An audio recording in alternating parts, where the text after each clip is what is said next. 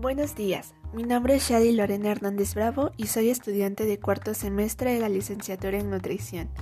Y el día de hoy hablaremos de un tema muy interesante y de gran relevancia en el ámbito de la salud, el cual es cambios asociados al envejecimiento. Para iniciar, voy a dar una breve definición de qué es el adulto mayor. Según el ISTE, en México se considera adulto mayor una persona que tiene más de 60 años y se refiere a la etapa que suma todas las experiencias de la vida y pasa por la mayoría de las metas familiares, profesionales y sociales. Pero también va a marcar el inicio de una etapa en donde las personas van a presentar condiciones de vulnerabilidad, tanto física, social y económica. El envejecimiento va a representar un cúmulo de cambios morfológicos y fisiológicos, a los que se le van a sumar los psicológicos. Podemos dar muchos ejemplos de esto, pero los más relevantes son los que diré a continuación. La vejez se va a asociar a la aparición de cambios estructurales y a la disminución de la función renal. Se han hecho varios estudios que apuntan a que el principal factor de riesgo de padecer enfermedad renal crónica va a ser la edad siendo los adultos mayores los que tienen la mayor prevalencia. También va a haber un aumento de la, rigidez arterial y esto puede ocasionar el desarrollo de hipertensión arterial. También se ha encontrado que hay una disminución en la distensibilidad del corazón. Con respecto al funcionamiento cerebral, se tiene datos de que el cerebro va a disminuir de forma progresiva su masa en relación con la edad aproximadamente un 5% de su peso por cada década, y este proceso va a iniciar a partir de los 40 años de edad. Además, la disfunción, mitocondrial en las células nerviosas va a jugar un rol muy importante en el, en el envejecimiento cerebral, ya que ésta va a generar especies reactivas de oxígeno y nitrógeno, y las cuales van a estar implicadas en el daño celular. También va a existir una disminución de ciertos neurotransmisores muy importantes, como son la dopamina, la acetilcolina y la serotonina. Y esto se va a asociar a la aparición de enfermedades como son el Parkinson, Alzheimer y trastornos del ánimo.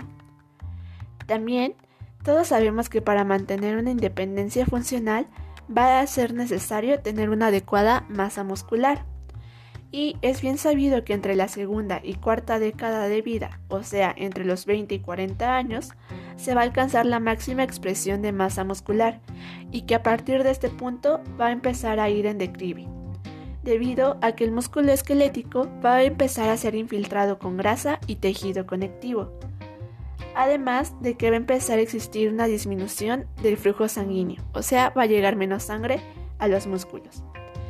A este proceso se le va a asociar con la sarcopenia y la dinapenia, las cuales retomaremos más adelante.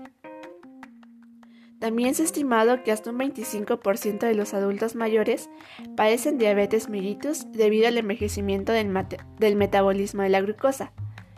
Esto va a tener muchas razones, las cuales son la pérdida de la masa muscular y el aumento del tejido adiposo. A, este a esto se le conoce como obesidad sarcopénica. También se ha descubierto que hay un proceso de senescencia de las células beta del páncreas, o sea, un proceso de envejecimiento en estas células, las cuales son las encargadas de la producción de insulina. Aunado que en esta etapa de la vida se va a tender a aumentar el sedentarismo, debido a que va a existir una disminución de la actividad física. Y también los aportes calóricos muchas veces no son ajustados a las demandas energéticas del paciente. La sarcopenia y la dinapenia, además de la fragilidad, van a ser rasgos característicos de este grupo de edad, así que les hablaré un poco acerca de estos temas. La sarcopenia es la pérdida gradual de la masa muscular y participan tres variables, las cuales son la fuerza, la funcionalidad y el rendimiento. Asociado a esto tenemos a la dinapenia, la cual es una pérdida de fuerza y rendimiento físico en relación a la edad. Esto es a causa de motivos tanto morfológicos, o sea, a causa de la sarcopenia, o neuronales, y va a afectar al rendimiento funcional de las actividades, de las actividades diarias.